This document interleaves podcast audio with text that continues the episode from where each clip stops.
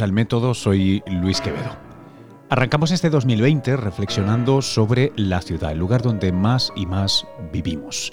Seguramente el lugar que cifra la mayoría de las esperanzas que tengamos para un futuro más sostenible, eficiente energéticamente, eh, con más cultura, eh, con más humanismo. Yo creo que si todo esto va a tener lugar, va a tener lugar ciertamente en las ciudades primordialmente ciudades que estamos por reinventar. Bueno, de todo ello vamos a hablar con alguien que sabe muchísimo más que yo. Yo me dedico a hacer simplemente preguntas.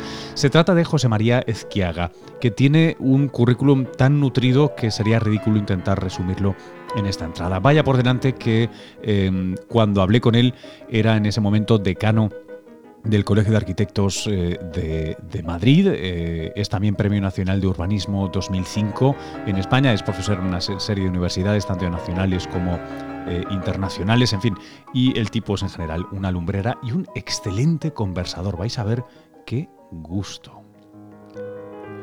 Por cierto, eh, como veis, eh, continúo con esta, con esta nueva costumbre de arrancar con músicas mm, maravillosas. Eh, como llevamos unas semanas celebrando a Beethoven, pues menos que, poner una de, de, aquí. Bueno, voy a ir cerrando ya. Os recuerdo que esto es el método, que aquí lo único que os ruego, además de atención, es que nos compartáis en redes, nos pongáis una valoración de vez en cuando, lo de las cinco estrellas que dice mi hija. Em, y os doy las gracias por, por escuchar. Al final del podcast os doy más información. Que lo disfrutéis.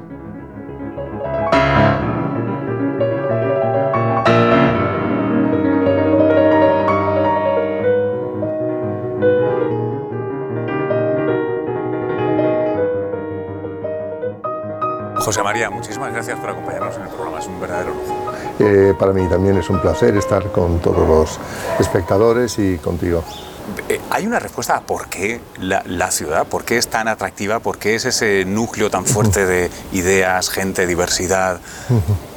Pero la ciudad no es contemporánea, la ciudad es muy antigua, siempre ha sido el lugar eh, se decía de, la libertad, pero no solo eso, siempre ha sido el puesto de mando en primer lugar. Las ciudades, eh, desde la antigüedad a nuestros días, han sido puestos de mando de, eh, de los imperios, eh, de las economías mercantiles, eh, modernamente de las economías industriales y posindustriales. ¿no?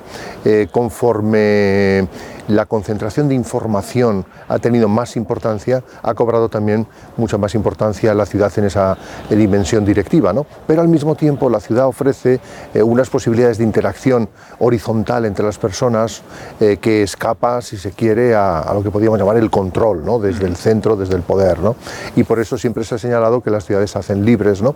Y también las ciudades son el lugar de la innovación, el lugar eh, de la revolución, en la medida en que la mayor parte de los cambios sociales que conocemos, eh, digamos, en los últimos siglos han, surgido y están surgiendo en las ciudades. Pero hay otro argumento también, y es que vivir en ciudad se está convirtiendo en la eh, condición normal de ser un ser humano en este planeta. ¿no? desde hace poco, en esta década eh, se ha producido por primera vez que más de la mitad de los habitantes del planeta vivimos en ciudades. Eh, para el 2050 prácticamente el 75%. Eso es debido a que eh, la onda eh, de reestructuración del mundo rural ha llegado también ya a los países emergentes, a Asia y en segundo momento a, África, ¿no? igual que pasó en primero por Europa, Norteamérica, después por Sudamérica, el continente latinoamericano, ¿no? y ahora pues alcanza los últimos ámbitos que, que quedaban todavía de ruralidad a gran escala ¿no? en, en, el planeta y podemos decir que en muy poco estamos ante un planeta urbano. que, eh, va, va, a conllevar nuevos retos, claramente, porque es, es, esta preponderancia urbanita.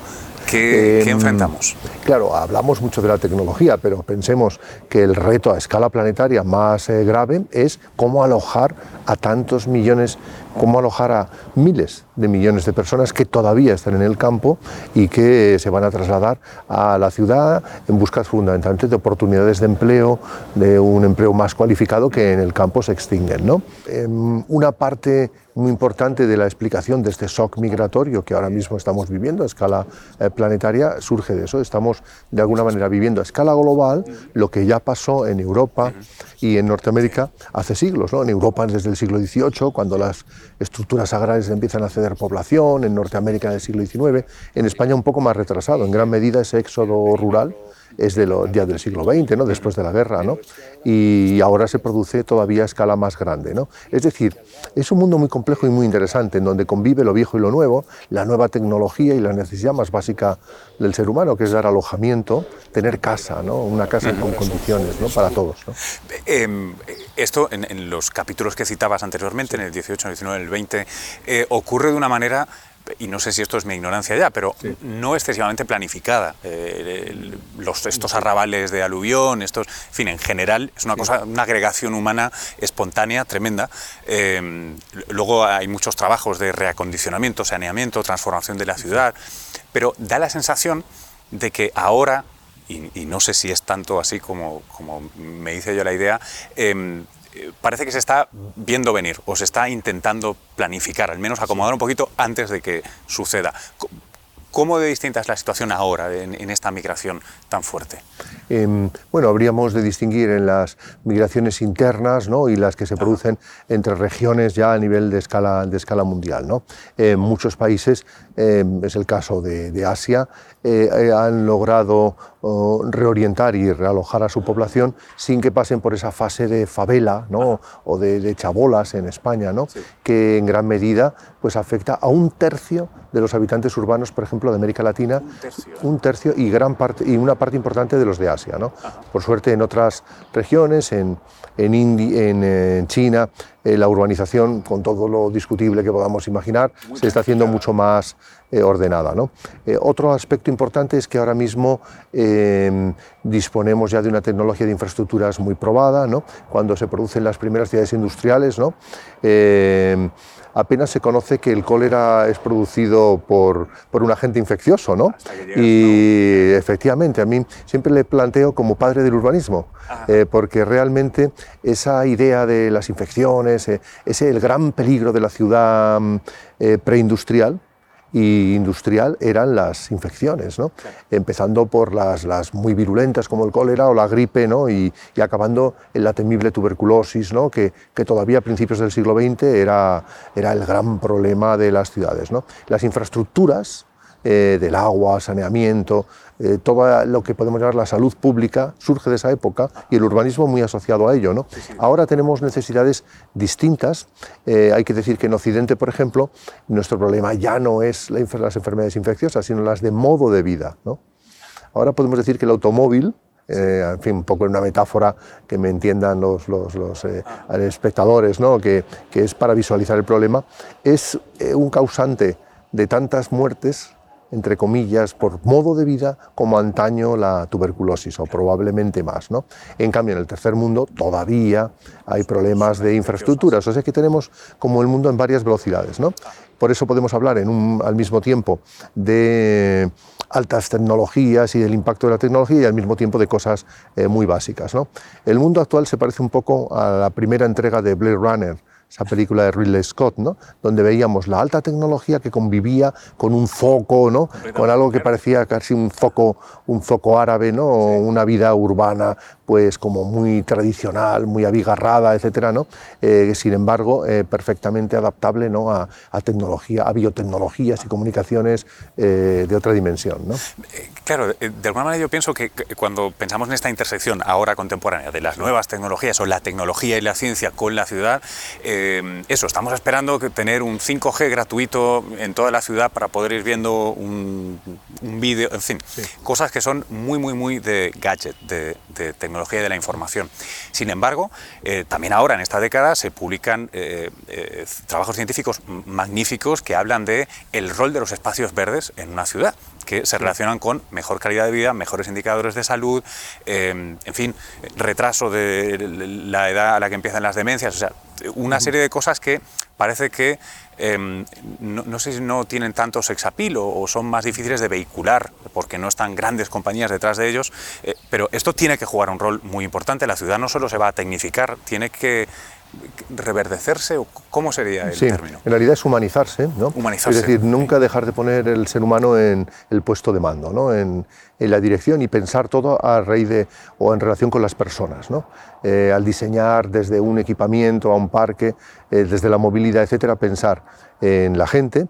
Y ojo, cuando decimos la gente, eh, significaba todo tipo de gente, porque efectivamente muchas veces se ha planificado pensando en un, en un ciudadano ideal, que luego resultaba ser una persona joven, de buena salud, con empleo y muchas veces varón. ¿no?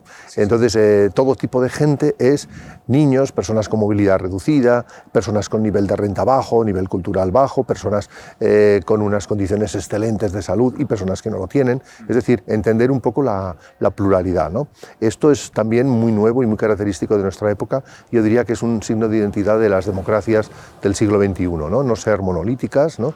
sino ser eh, más abiertas a la pluralidad. Y en la ciudad esto paradójicamente se ve favorecido por la tecnología. ¿no? Eh, siempre pensamos en que la tecnología, claro, nos hace más vulnerables, más transparentes, podríamos decir, al poder o al mercado, ¿no? Pero también la tecnología eh, es una manera de conocer, sobre lo que llamamos el Big Data, ¿no? De conocer la conducta profunda de muchos colectivos que no son visibles no son tan fácilmente visibles. ¿no? No, no hay reivindicaciones de los ancianos o de los niños en nuestras ciudades y son colectivos muy importantes, ¿no? porque no tienen voz habitualmente. ¿no? Eh, Big Data eh, con inteligencia puede ser una fuente fantástica para conocer los hábitos, aspiraciones de todos los segmentos de la población. ¿no? Y también es una manera muy importante, también interesantísima, de conocer los resultados de las políticas. ¿no? Antes se podía iniciar una política de movilidad y cómo se cosechaba el conocimiento de que iba bien o que iba mal al cabo de tiempo, de una manera costosa, incompleta. Ahora todo esto se hace mucho más fácil. ¿no? A cambio, de la misma manera que podemos conocer los hábitos de las personas para darles mejor transporte público, mejor escuela, eh, un parque que se adapte más a de verdad cómo lo usan, ¿no? Eh, las personas ¿no? concretas también somos más transparentes al mercado, más vulnerables, ¿no? Eh, somos objetivos también desde el punto de vista de la publicidad, ¿no? en fin, que es un arma de doble filo, sin duda. ¿eh? De alguna manera parece que tenemos este pacto social original en el que delegábamos el poder de la violencia en el Estado por la paz social y ahora tenemos una nueva adenda que es y ahora cedemos nuestra privacidad, nuestra información, hasta cierto punto a cambio de eh, este ambiente más, más conveniente, más humano, pero también más conveniente. Hay un punto de conveniencia importante, ¿no? Sí, es como eh, si el buen ciudadano hubiera de ser transparente, ¿no?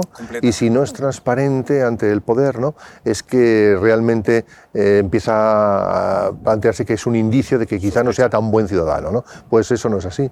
realmente, si pensamos desde, desde Occidente, nosotros pertenecemos a una tradición muy antigua y me permiten un minuto filosófico, ¿no? que arranca de eh, de, la Grecia clásica y, la construcción jurídica de Roma. ¿no? Em, tenemos un tema muy, muy importante en Occidente europeo y Occidente eh, Norteamérica, Australia, los países que pertenecen a esa familia, digamos, de cultural, y es eh, la distinción entre lo público y lo privado, el escenario de lo público y lo privado, con distintos. Lo público existe porque existe lo privado, porque existe un reducto donde el Estado no tiene derecho a condicionar la vida de los ciudadanos.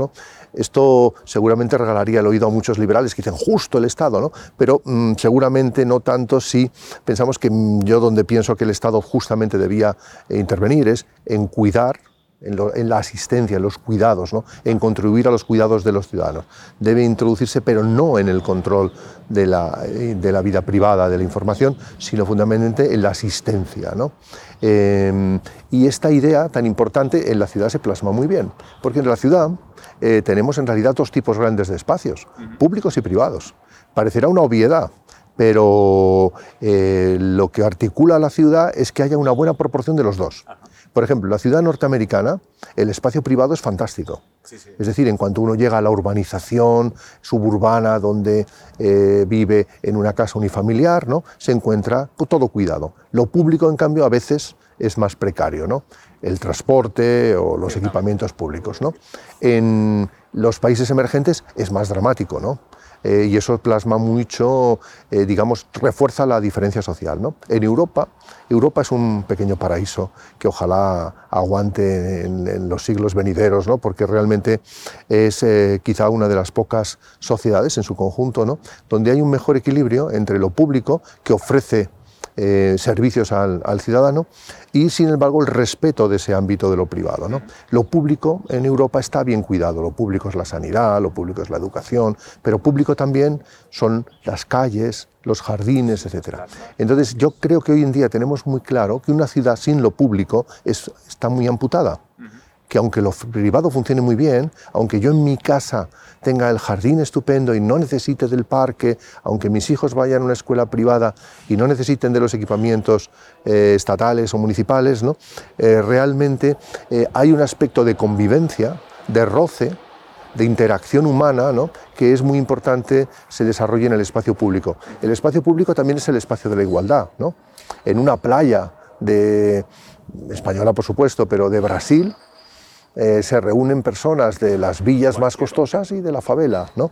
Es un espacio democrático, ¿no? es bueno para todos, es el mejor espacio. ¿no? El transporte público también podría ser así, es el transporte más eficaz. Me da igual su nivel de renta, esto es lo mejor. El transporte, em, en ese sentido, lo público y los equipamientos son un elemento nivelador. Y en Europa cumplen ese papel, nivelador social. Es decir, uno puede tener en el ámbito de la renta personal una situación de más desfavorecimiento, pero en parte se le tiene acceso a ese elemento igualador que es... Me choca de repente el modelo que parece estar emergiendo en, Asia, que eh, en cierto sentido cuida también lo público mucho, tienen grandes infraestructuras, grandes espacios, etcétera, y sin embargo no cuidan eh, eh, ese ámbito privado, al menos en cuanto a los datos. ¿no? Me refiero a la, su lado más bondadoso, que puede ser el, modelo surcoreano, ¿no? Seúl, donde tienes un enorme, unos servicios tremendos, que, ya nos gustaría muchos aquí en cuanto a accesibilidad, datos, em, eh, la conveniencia de con tu smartphone hacer prácticamente todo lo que puedes hacer en una gran ciudad como Seúl, que no sé si rondaba los 15 o 20 millones, sé que es en fin, muchos habitantes. Y luego está el otro modelo más autoritario directamente, que es el que implanta China, que dice, bueno, sí, pero tiene usted su carnet de ciudadanía. Entonces, todos estos servicios están supeditados a que se porte bien. ¿Por, qué esa diferencia? ¿Crees que hay una explicación clara? Em, eh, bueno, mm, la primera reflexión es, he tenido la oportunidad de conocer Corea del Sur, además profesionalmente. es un país muy planificado, yo diría que con una planificación más efectiva que sus vecinos del norte. Su ¿eh? lenguaje es, em, eh, por ejemplo, en Corea del Sur planifican el desarrollo urbano, cosa que en España, por ejemplo, no tenemos un ministerio que nos diga que tenemos que crear un corredor tecnológico con el Mediterráneo o el papel de Madrid en relación con Barcelona, Bilbao o Valencia o Sevilla. ¿no? En cambio, en Corea sí. En Corea hay una planificación estatal muy consciente, ¿no? que yo creo que es un tema que ha dado una enorme red de seguridad y de eficiencia a lo que luego es la inversión privada. ¿no? Eh, las grandes compañías coreanas que ahora mismo... Entonces, eso se lleva en todo. Por ejemplo, en Corea tienen una política de nuevas ciudades. Eh, donde, claro, desde el momento en que el Estado promueve las infraestructuras, etcétera, estas nuevas ciudades surgen con unos precios del suelo bastante razonables, ¿no? que al final pues, son más inclusivas. ¿no? Han, frenado el crecimiento de Seúl, muy cerca de la frontera del norte, han potenciado el sur, Busan y otros lugares. En definitiva, es una sociedad, yo creo que, que muestra el éxito de la compatibilidad entre un mercado privado agresivo y poderoso, investigación, basado en investigación, y una planificación pública que resuelve la parte común. ¿no? Y eh, en los últimos tiempos también le están dando mucha importancia a lo público. En Seúl es eh, una de las ciudades donde se ha hecho algo, una especie del reverso del High Line de Nueva York. En Nueva York se utiliza una vía del tren como un paseo. En Seúl tenían eh, tapado un, un arroyo con una autopista y lo han vuelto a abrir, han renaturalizado, como ahora hablamos del Manzanares, han renaturalizado una arteria importantísima de la ciudad, ¿no? que ahora queda como una especie de río, eh, pequeño río empotrado en el, en, el downtown, ¿no? en la zona de negocios. ¿no? Eh, lo mismo podemos decir con grandes centros culturales como el de Zaha Hadid. Es definitiva, están también adoptando eh, algo muy interesante. ¿no? Ellos tenían lugares comunes de, intercambio, como los propios mercados, eh, tipo los mercados asiáticos, muy vivos, muy, pero están adoptando también el tipo de espacio público, cultural, etc. En el caso de China la cuestión es muy, es muy distinta porque efectivamente eh, lo que intenta desde el Estado es desde el gobierno es eh, eh, controlar el flujo de llegada a la ciudad. ¿no? Saben que si se les desborda, se producirá especulación inmobiliaria y sobre todo un encarecimiento grave de la vivienda y automáticamente tienen escrito un conflicto social dramático. ¿no? Eh, un Estado que basa su legitimidad en la eficiencia ¿no? tiene justamente que controlar estos flujos. ¿no? es muy difícil hacerlo por ejemplo, en España, en los años 50, teníamos un Estado autoritario y no lo logró. Los emigrantes escapaban de Extremadura, Andalucía, Castilla, las Castillas, ¿no? y llegaban a Madrid o a Barcelona o a Bilbao y plantaban sus chabolas. Y un Estado autoritario, con su Guardia Civil en aquel momento bien vigilante, no lo pudo, no lo pudo parar. Ahora bien, es verdad que para, para afrontar el problema realizó algo parecido a lo que eh, ahora se está planteando en China. Bueno, respondamos con la vivienda pública a gran escala. Eh, ahora mismo en Madrid celebramos eh, la revisión de los poblados dirigidos. Bueno, cuando por la calidad urbanística y arquitectónica que tienen, ¿no? En aquel momento el Estado, ¿no? Ese Estado, digamos, no democrático, sin embargo, tuvieron la inteligencia de llamar a jóvenes arquitectos para plantear una, un urbanismo alternativo a la chabola y donde realojar a los chabolistas que llegaban y llegaban y llegaban. ¿no? Em, la prueba de que hasta cierto punto se tuvo éxito es que después del último esfuerzo en España no hay chabolas. ¿no? En América Latina los estados se vieron desbordados ¿no? y es todavía hoy que no se ha logrado reconducir el proceso. ¿no? Claro, la cuestión está en cómo podrán tratar el problema de, de este alojamiento en mal estado? Pues desde luego ya no abandonando medio Río de Janeiro y fundando una Brasilia 2, ¿no? tendrá que ser ya in situ a través de lo que llamamos regeneración urbana, que es otro concepto clave del siglo XXI. Em, centrándonos en, en Madrid, ¿Qué es lo que Madrid está haciendo o debería estar haciendo? ¿Cuáles son las cosas más interesantes que están haciendo aquí en la ciudad? En, no, Madrid ahora mismo está cambiando mm, su fisonomía rapidísimo. ¿no? En primer lugar, tiene una sociedad muy dinámica. ¿eh? Eh, hay que decir que hombre, los responsables políticos tienden a verse a sí mismos como el maquinista, ¿no? que, pero, pero incluso un maquinista, ¿eh? no es mala metáfora, Mm, sigue los raíles que están fijados. ¿no? Tiene una sociedad mm, eh, civil muy poderosa mm, y, tremendamente adaptativa. ¿no? De hecho, en la crisis económica Madrid ha aguantado bien porque es resiliente también en su economía, tiene sectores muy diversos. ¿no? Una ciudad tan dependiente como Madrid del financiero, tenía que haber acusado la crisis de una manera todavía más violenta ¿no? y se ha adaptado. ¿no? Entonces, eh, los desafíos de Madrid, fundamentalmente a mí, en mi opinión, van por la vía del conocimiento. ¿no? Fíjense que, claro, yo soy urbanista. Y dicen, bueno, ¿y por qué este señor nos habla del conocimiento y la educación? ¿no? Es, a mi modo de ver, la gran infraestructura del siglo XXI. ¿no? Si la del siglo XIX, XVIII fue las infraestructuras básicas, el, agua, ¿no? el agua limpia ¿no? y, y el saneamiento, ¿no? hoy en día no cabe ningún ninguna duda de que después del siglo XX, que quizá fue el automóvil, ahora mismo es, es el conocimiento el gran tema. Madrid tiene el potencial como para ser un centro de conocimiento, pero se tiene que utilizar para difundir conocimiento, pero también para crear conocimiento, con lo cual necesitamos lugares eh, que potencien la innovación. En el ámbito artístico, por ejemplo, tenemos una, una, realidad concreta. Matadero, por ejemplo, no es solo un lugar, no es solo un museo es un lugar de la innovación, en este caso artística, en comunicación, es un sitio fantástico. ¿no? Eh, necesitamos innovación en todos los ámbitos, vinculado a la industria y vinculado a la academia, eh, independiente, eh, grande y pequeña. ¿no? Es decir, convertirnos en un ámbito, digamos, que privilegie la innovación. Parte del éxito de Corea es este. Uno puede pensar, no, la innovación es muy cara, solo la pueden hacer las grandes empresas, pero muchos de los paradigmas nuevos surgen a veces muy pequeños. Pequeñas ideas, sí, sí, Claro, pequeñas ideas, ¿no? En el ámbito digital lo tenemos claro. ¿Cómo están haciendo, digamos, estas megacorporaciones que hoy en día, eh, pues, digamos, nos organizan nuestras vidas, ¿no? Desde Google a Microsoft, ¿no? Eh, en gran medida han nacido de aglutinar, recoger eh, también innovación que iba surgiendo aquí y allá, ¿no? Fagocitar, sin ninguna duda, otro. Ámbitos de innovación. Por tanto, la innovación tiene que ser muy permeable. ¿no? Eso en un punto. ¿no? El otro tema que es clave es que para que una ciudad eh, sea dinámica y, sea ese caldo cultivo de la innovación, no puede ser una ciudad en pie de guerra ni puede ser una ciudad ineficaz. ¿no? Entonces es clave em, lo que podemos llamar la cohesión social, es decir, eh, que la ciudad sea eh, convivenciable, amable, etc. Eh, esto también pasa en muchas ciudades norteamericanas. Aquellas que están en un pie de guerra racial o conflictivo no son las que lideran la innovación. ¿no? Eh, las que lideran la innovación son aquellas en las cuales hay una cierta armonía básica, ¿no? significa que sean parnasos ¿no? o, idílicos, ¿no? pero hay una cierta armonía. ¿no? en el caso español, Em, sin ninguna duda esto también, también es verdad. Y, bueno, muchas veces ponemos eh, como referencia a Copenhague, por ejemplo, ¿no? Copenhague es innovadora en urbanismo, en vivienda, pero también en tecnología, ¿no? Lo mismo que muchas eh, ciudades de los, de los países nórdicos, ¿no? Eh, pero incluso en los, nuestros, nuestros ciudades mediterráneas, ¿no? tenemos también un activo importantísimo, ¿no?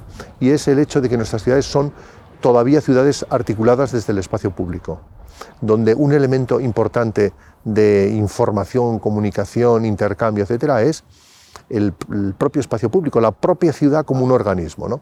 Em, lo digo frente a otro modelo de ciudad una ciudad dispersa, donde la mayor parte de los habitantes viven lejos, en urbanizaciones eh, de muy baja densidad, muy difíciles de comunicar entre sí, donde la relación entre las personas es más eh, indirecta, ¿no? es más fácil em, comunicarse vía Internet que, vía presencial. ¿no? Y si te comunicas vía Internet, te da igual comunicarte desde Boston con Australia que desde Boston con el barrio de al lado. ¿no? Entonces, este tema, a mi modo de ver, es muy, muy interesante y nos debe llevar a defender dos elementos que ahora mismo son inmensamente valiosos. ¿no? Eh, uno de ellos es la ciudad como tal, como historia, como producto de la historia. ¿no? Tenemos la inmensa suerte de que nuestras ciudades tienen siglos. Siglos, eso significa identidad, significa que se ha decantado mucha inteligencia de generaciones. ¿no? Cuando vemos Roma, ¿no? Y, podemos ver el estrato desde la, Roma republicana ¿no? hasta la Roma barroca de los papas, ¿no? Eh, podemos ver una ciudad que tiene una riqueza, esa riqueza es muy difícil de reproducir planificadamente.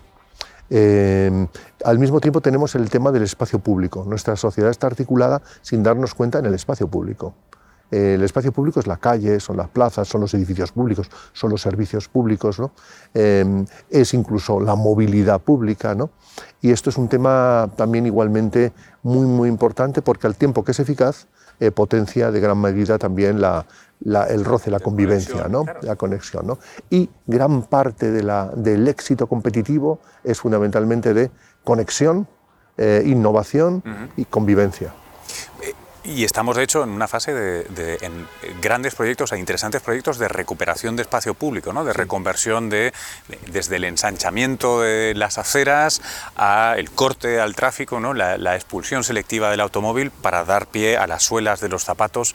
Eh, esto es una cosa que entiendo que debe y es bueno que continúe. Eh, es que es inevitable también, porque nuestras ciudades se, se adaptaron al automóvil cuando aparece como nueva tecnología, se generaliza aparece hace un siglo, pero se generaliza realmente como bien de consumo después de la Guerra Mundial, de la Segunda Guerra Mundial, cuando empieza a aparecer como un, un electrodoméstico más de la familia, ¿no? de cualquier familia eh, media. ¿no?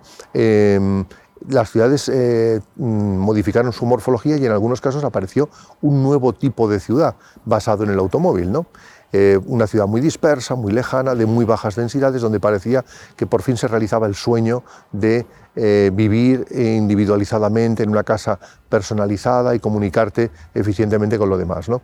Bueno, ese sueño ahora es un poco una pesadilla, ese modo de vida es el modo de vida, si se quiere, más sedentario y más proclive a favorecer eh, pues desde las enfermedades, pues, eh, metabólicas eh, cardiovasculares a, las, al estrés y, y, por supuesto incluso el tema de calidad del aire, alimentación, etcétera, que guarda relación con cáncer y otro tipo de enfermedades también vinculadas a modos de vida. En fin, conclusión que no es quiero ser apocalíptico, pero ese estilo de vida no es la salvación definitiva, el fin de la historia, sino ha sido un episodio. Y ahora toca el episodio post-automóvil, ¿no? Es decir, pensar el resto, y ahí la tecnología viene en nuestro auxilio. O sea, yo en esto soy un optimista eh, radical. ¿no? Em, hablamos del de el coche sin conductor, el coche inteligente. ¿no? El coche sin conductor y el coche inteligente van a poder salvar en muchos eh, ámbitos del mundo la transición entre una ciudad pensada para el automóvil individual y muy dispersa donde es muy difícil que haya un tranvía y un metro, porque cuando hay cinco habitantes por hectárea es que no es rentable, no se puede poner un metro, ni siquiera a veces un, un autobús. ¿no? El automóvil eh, compartido, el automóvil, digamos, colectivo, que sin embargo es flexible, pues a mi modo de ver, por ejemplo, puede ser una ayuda en ese momento. En ámbitos como España, donde por suerte no tenemos nuestras ciudades no han reventado y no están dispersas, ¿no? que algo de esa dispersión también se ha producido. Madrid, Barcelona, Valencia, eh, Bilbao ¿no? tienen ese problema. Eh, sin embargo, eh, la apuesta más racional es la de un transporte público mucho más eficiente cada vez y sobre todo una enorme variedad de transporte personal.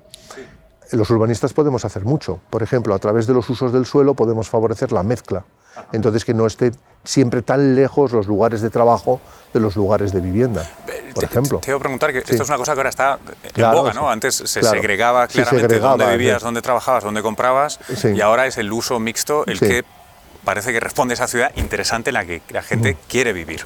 Eh, yo lo entiendo bien porque, claro, en esa ciudad, digamos, post, eh, eh, o, digamos, postindustrial ya no tenemos el problema de las fábricas. ¿no? Ah. cuando se planteaba separar la vivienda del uso de la actividad económica, se estaba pensando en, digamos, todavía el paradigma del siglo XIX, ¿no? la manufactura contaminante, que lógicamente se debía separar de la vivienda. No, ah. no deseaba nadie que se le instale una fábrica en una urbanización residencial. ¿no? En aquel momento eso podía ocurrir, era un drama, eh, por digamos, el impacto de unos y otros, y apareció esa idea de separemos claramente los usos y así garantizamos a los habitantes de las viviendas que no van a tener esta interferencia ¿no? y viceversa, ¿no?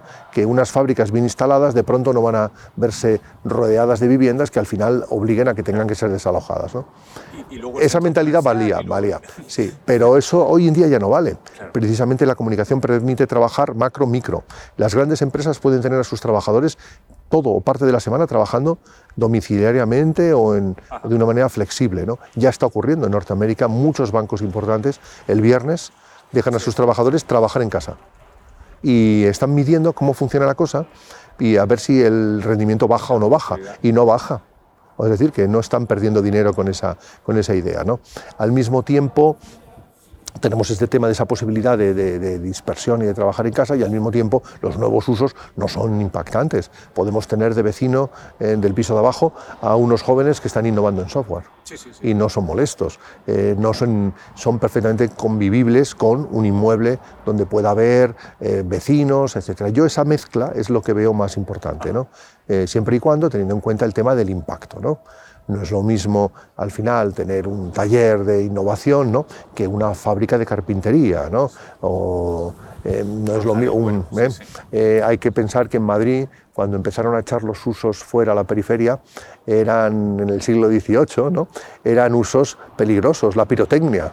Claro, había una pirotecnia en los bajos de la Plaza Mayor un día explotaron y se quemó la Plaza Mayor entera a finales del siglo XVIII. ¿no? Claro, cuando le pidieron a Juan de Villanueva, ¿no? el arquitecto municipal de entonces, ¿no? Eh, soluciones a la cuestión, dijo, pues la primera de todas, las pirotecnias fuera. Y segunda, eh, cimentaciones de piedra. ¿no? Esta ciudad es una ciudad de madera, ¿no? se quemará una y otra vez, ¿no? una ciudad eh, más sólida, una ciudad... Y al poner esa piedra, digamos, eh, de cimentación, pues Juan de Villanueva ponía también la piedra de una historia de urbanismo distinta, ¿no? de una ciudad basada en infraestructuras ¿no? y reglas. ¿no?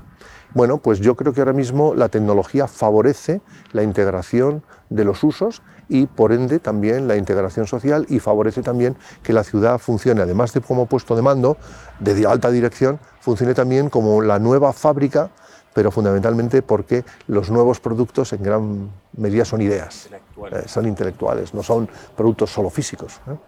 Em, ¿Y cuál es el gran reto? Porque me has hablado de, lo que sí, las posibilidades de, Madrid, la historia de Madrid. ¿Cuál sería el, eso, nuestro cuello de botella aquí, el reto que tenemos que ser conscientes, probablemente como ciudadanos también, eh, que nos requiere ese esfuerzo extra? Sí, bueno, la transición no es cómoda, ¿no? porque eh, con todo Madrid también es una ciudad basada en el automóvil y por tanto la adaptación no va a ser inmediata. ¿no? Madrid eh, ya tuvo un trauma y es que perdió la industria en gran medida, ¿no? para gran digamos, tristeza de los sindicatos, vieron cómo pues, sectores industriales enteros se fueron trasladando fuera o perdiéndose, ¿no? Pero yo creo que hoy en día la eh, nueva industria que, merece y que, que, está sustituyendo a ese primer sector, ¿no? De, metal mecánica ¿no? que tenía Madrid en los años 60, pues eh, es también generadora de empleo y empleo de más calidad. ¿no? servicios a las empresas, eh, empresas con alto componente tecnológico eh, y, por supuesto, los dos fuertes de Madrid, em, que siguen siendo los servicios financieros y la consultoría. Madrid es muy poderosa y las empresas españolas son fantásticas en ámbito de, de la consultoría. ¿no? Desde aquí, en gran medida, ¿no? nuestras empresas construyen lo mismo el Canal de Panamá que, que el metro de, eh, que el metro de Quito o, o la alta velocidad de, Arabia Saudí. ¿no? Es, en eso es muy poderosa también la ciudad. ¿no? Entonces tendríamos también que potenciar, ahora que está tan polémico el tema universitario, sin embargo es una fortaleza enorme. Si Madrid tuviera y potenciara un sector eh, del conocimiento universitario de altísima calidad, por eso me da mucha lástima estos escándalos recientes, ¿no? porque van a la línea de flotación de lo que yo querría. Eh, un sector de alta calidad en el ámbito académico, ¿no? podría ser un elemento de atractor de decenas de miles, no digo decenas de miles de jóvenes talentos, fundamentalmente del inmenso mundo hispánico. ¿Eh? porque seguramente podemos dar cursos en inglés o en alemán, pero tenemos la enorme fortaleza de podernos dirigir a los 500 millones. ¿no? Eh, un ejemplo, Australia, que es un continente conocido, en fin, por, por su fortaleza agraria, sobre todo ganadera, ¿no? Eh, ahora mismo se está convirtiendo en sus ciudades en el gran hub, el gran centro de conocimiento de toda Asia. Ya no es California, ya los jóvenes chinos no van a California, mm. prefieren ir a, Melbourne o a Sydney eh, que, que, realmente a Estados Unidos o a Inglaterra. ¿no? Y esto, claro, tienen un mercado enorme de captación, que es todo el sudeste asiático, más China, etc. etcétera, ¿no? que pocas veces se piensa que es una gran industria. Es una gran industria, una industria limpia y una industria que fomenta también la innovación, ¿no? porque donde hay transmisión del conocimiento hay también un vínculo con la innovación. ¿no?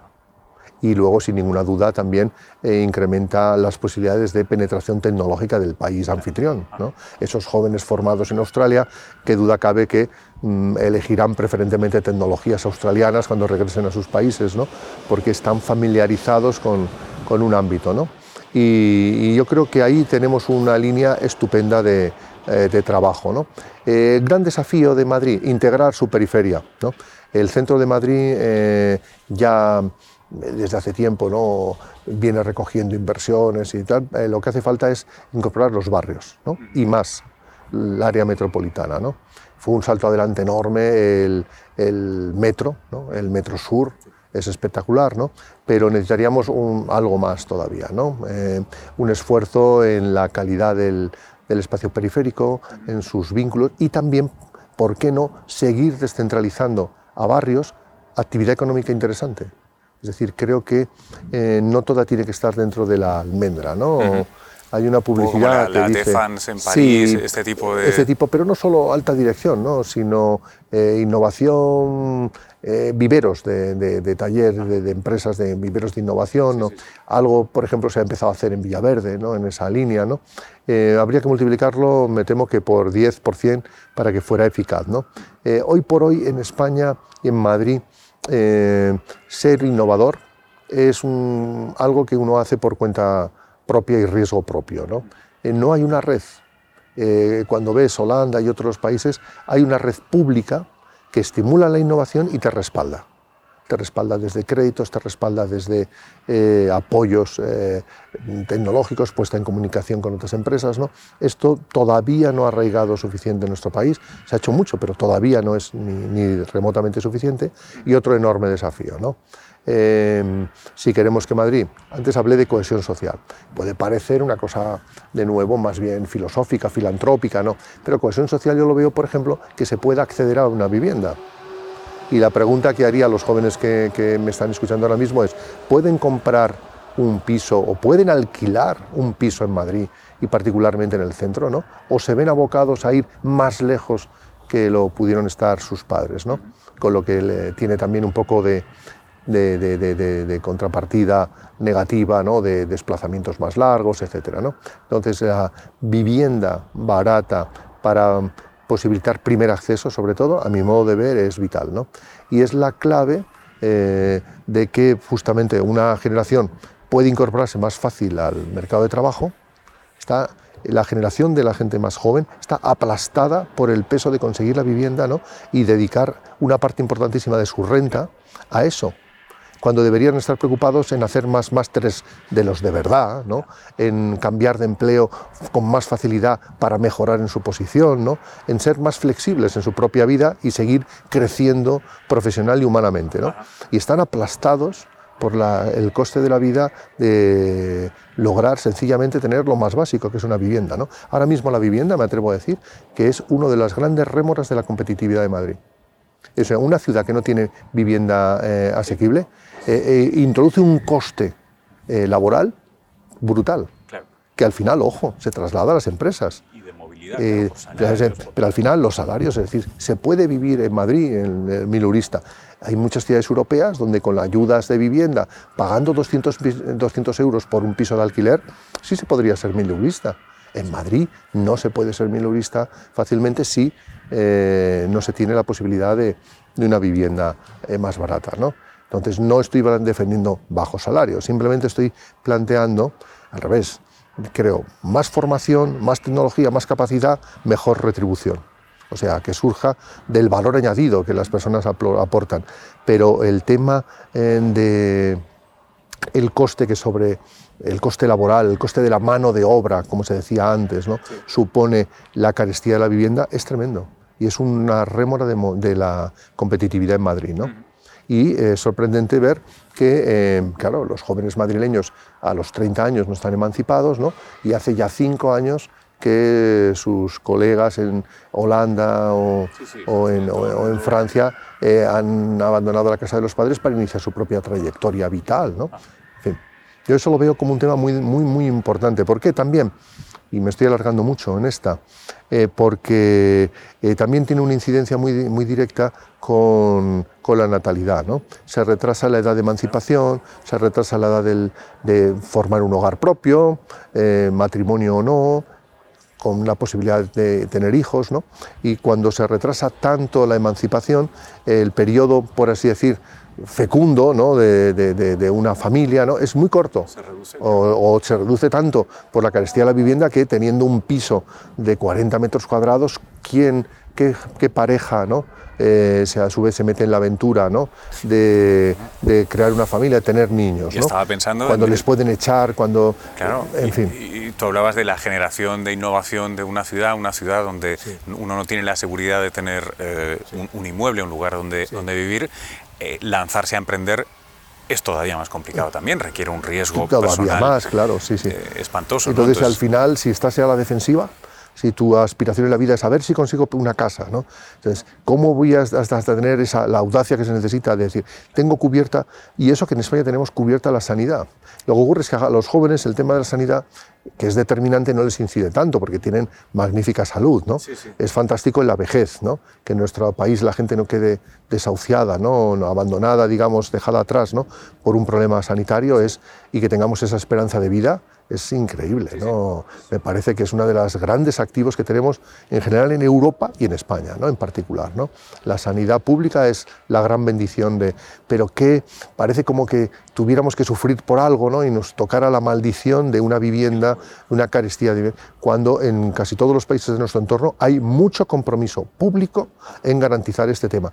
Y no por caridad, por la cuenta que le trae a la sociedad, ¿no? que los jóvenes puedan centrar sus verdaderas preocupaciones no en cómo viven, sino en cómo se forman, cómo compiten, cómo innovan, arriesgarse. ¿eh? y arriesgarse incluso a tener hijos, ¿no? Eh, hablamos de la crisis migratoria, ¿no? ¿Cómo vamos a hablar? ¿Cerrar las fronteras? No, lo que hay que hacer es potenciar que aquellos que están acá tengan unas condiciones de seguridad y de, vida que permitan tranquila, confortablemente formar familias a aquellos que tengan esa vocación. por último, em, ¿nos dibujarías, nos harías un bosquejo de cómo imaginas la ciudad dentro de 10 años? Pues em, estará en plena transición en el sentido de que em, en gran medida el automóvil eh, privado habrá desaparecido de los centros, ¿no? como ya pasa en Roma desde hace dos décadas. ¿no? en Madrid se está incorporando a la normalidad. ¿no? Em, eh, no sabemos si ya para entonces tendremos tecnologías disponibles de coche compartido, pero eh, sin conductor, ¿no? pero es muy posible que sí, ¿no? lo cual eh, cambiará un poco también la fisonomía de las calles. ¿no? Pero yo sobre todo lo que veo es una, o quiero, quiero imaginar, ¿no? una ciudad mucho más amable y mucho más convivenciable, ¿no? donde las personas caminan, se mueven en, en bicicleta, patinete, taxi, eh, vehículo de transporte con conductor, cualquier medio de, transporte es positivo y es complementario de otros, ¿no? Eh, y donde eh, nuestra manera y nuestra forma de vida ha cambiado, ¿no? donde trabajamos menos horas pero somos mucho más eficientes, ¿no?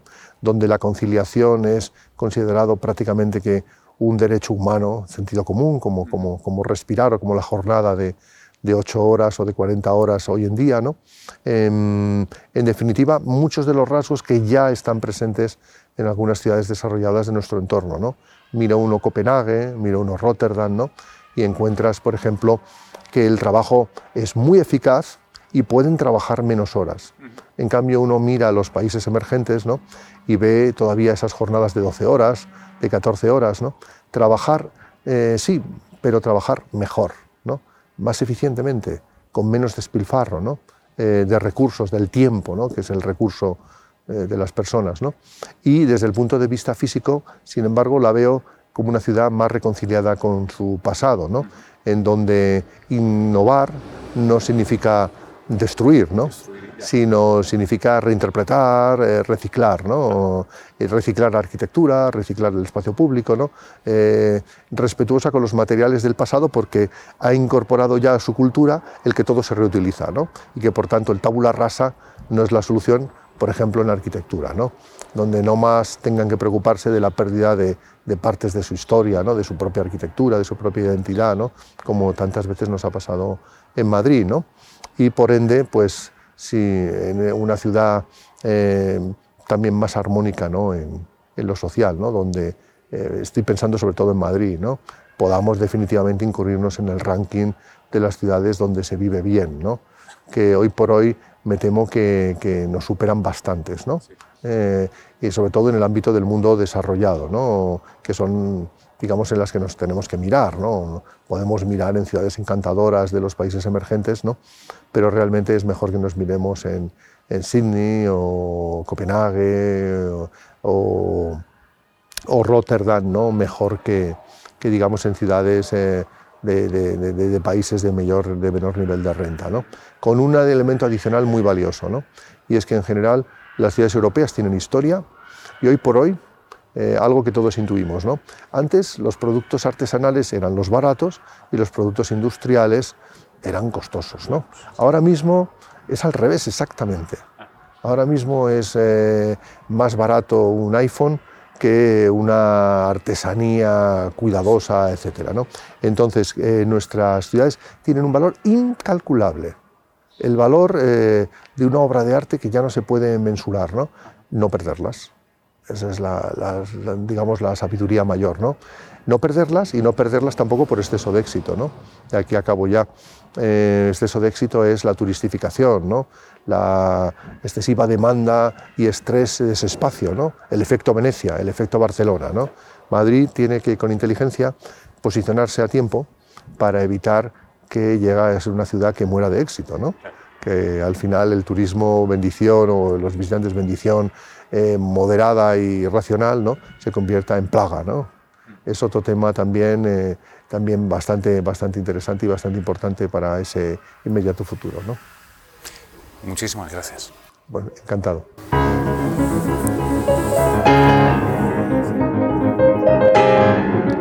Pues hasta aquí esta conversación. Espero que la hayáis disfrutado el 10% de lo que la disfruté yo, porque de verdad que, vamos, me lo pasé inmejorablemente.